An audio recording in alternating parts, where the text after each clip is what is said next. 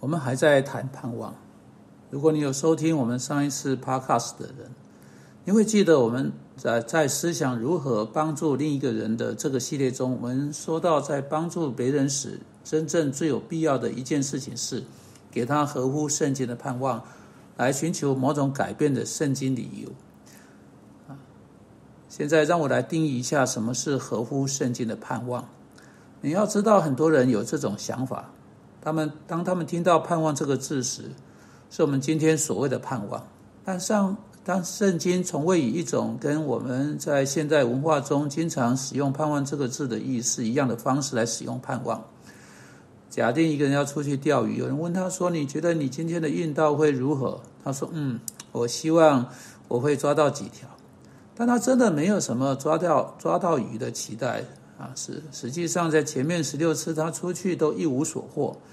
因此他的期盼是十分渺茫的。但愿如此，这根本不是圣经的盼望种类。当人们使用“盼望”这个字时，刚好跟圣经的讲法南辕北辙。盼望这个字出现在任何圣经经文中，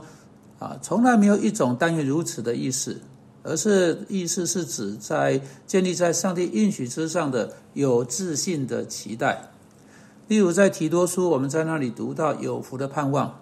我们不是说到有福的但愿如此。我们作为基督徒，对于是至大的神和救主耶稣基督要再回来的事实，没有任何不确定性。那是我们的盼望。当圣经说那是我们的盼望时，我啊，我们的意思是那是我们有自信的期待。确实，我们若要把有福的盼望这几个字翻译的比较现代一点，使我们可以了解的话。我们可以，呃，他们可以被翻译翻成这呃像这样子，不是叫有福的盼望，我们可以说最快乐的期待，或最愉快的预期啊。有关基基督第二次再来，没有任何不确定性，他将要回来。当他回来的时候，那将是他的百姓最愉快的时候。好，这是圣经用盼望的意思，一种有自信的期待，是我们可以有自信地期待某件有把握的事情。如果上帝已经如此说了，这是就是这种盼望带来坚韧，或在那里坚定不移，如同我们在《铁上人家前书》一章三节看到的。当上帝说的，你就可以依靠他。对，就是这样。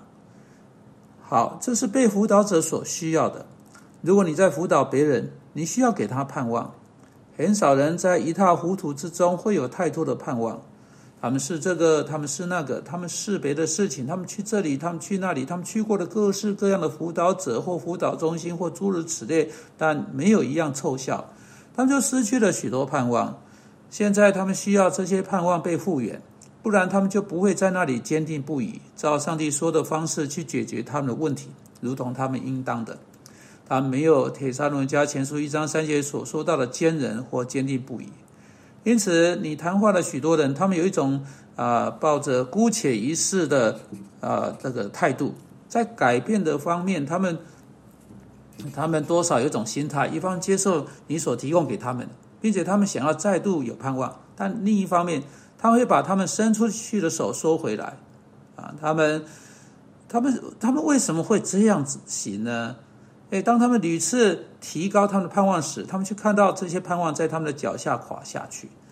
当一次、两次、十次、三十次，他们他的盼望啊被粉碎破灭，在山底下躺平时，后来他们就不想要再有盼望了。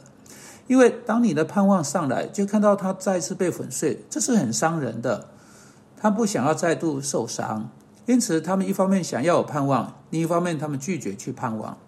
一方面，他们想要脱离他们的困境；另一方面，他不想要提振他们的精神，真正去尝试会使他们再度失望的事情。当你想要帮助一个人，他试过很多事情，很多很多次，但都失败了。你必须了解这点。这一次，你必须对他说：“你之所以为什么能使你的盼望升上来的原因，是因为我们要来谈的是基于圣经所说的。”不是基于人的智慧，不是基于一位心理学家某日在他办公室编造出来的某种观念，不是基于许多人在实验中发现为真的，而是基于上帝自己所说的。因此，我们可以有一种有自信的期待：上帝的话所说的，不论是什么，必不会失败。上帝的话不会失败。现在，如果你以那种方式来到一个人面前，你就可以产生盼望。当当然，你真的去的话，你最好要确定你是带着上帝真正所说的来到，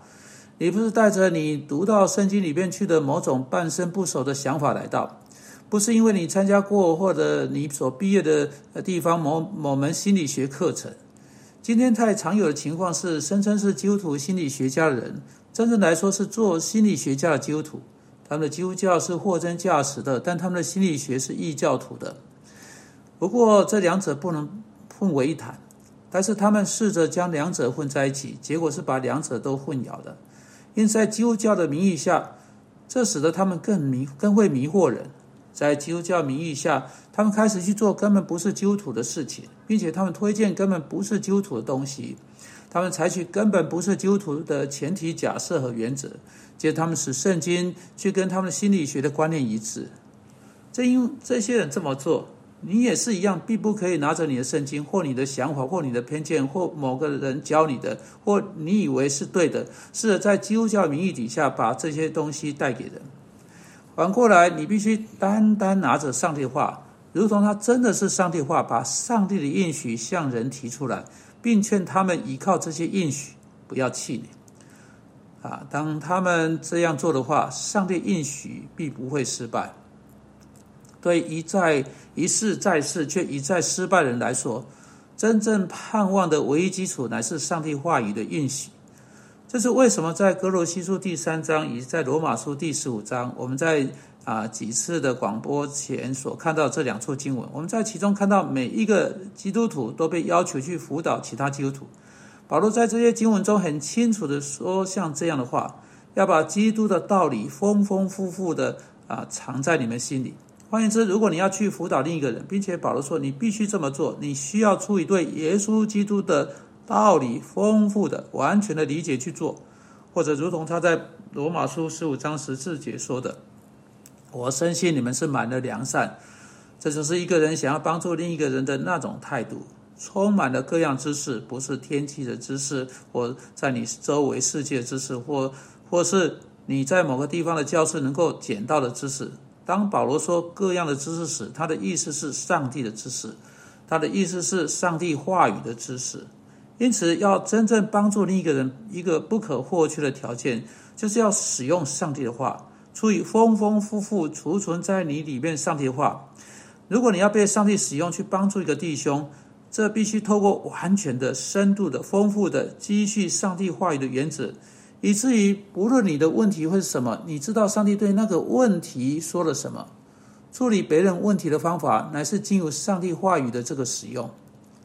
主啊，我们求你今天会祝福许多人，不只是为了资料去读他们的圣经，而是为了发现如何帮助彼此而去读这些圣经经文，以此方式在他们里面丰富的积蓄起来，他们要成为许多其他人祝福所需要的。因我们是奉基督之名祷告，阿门。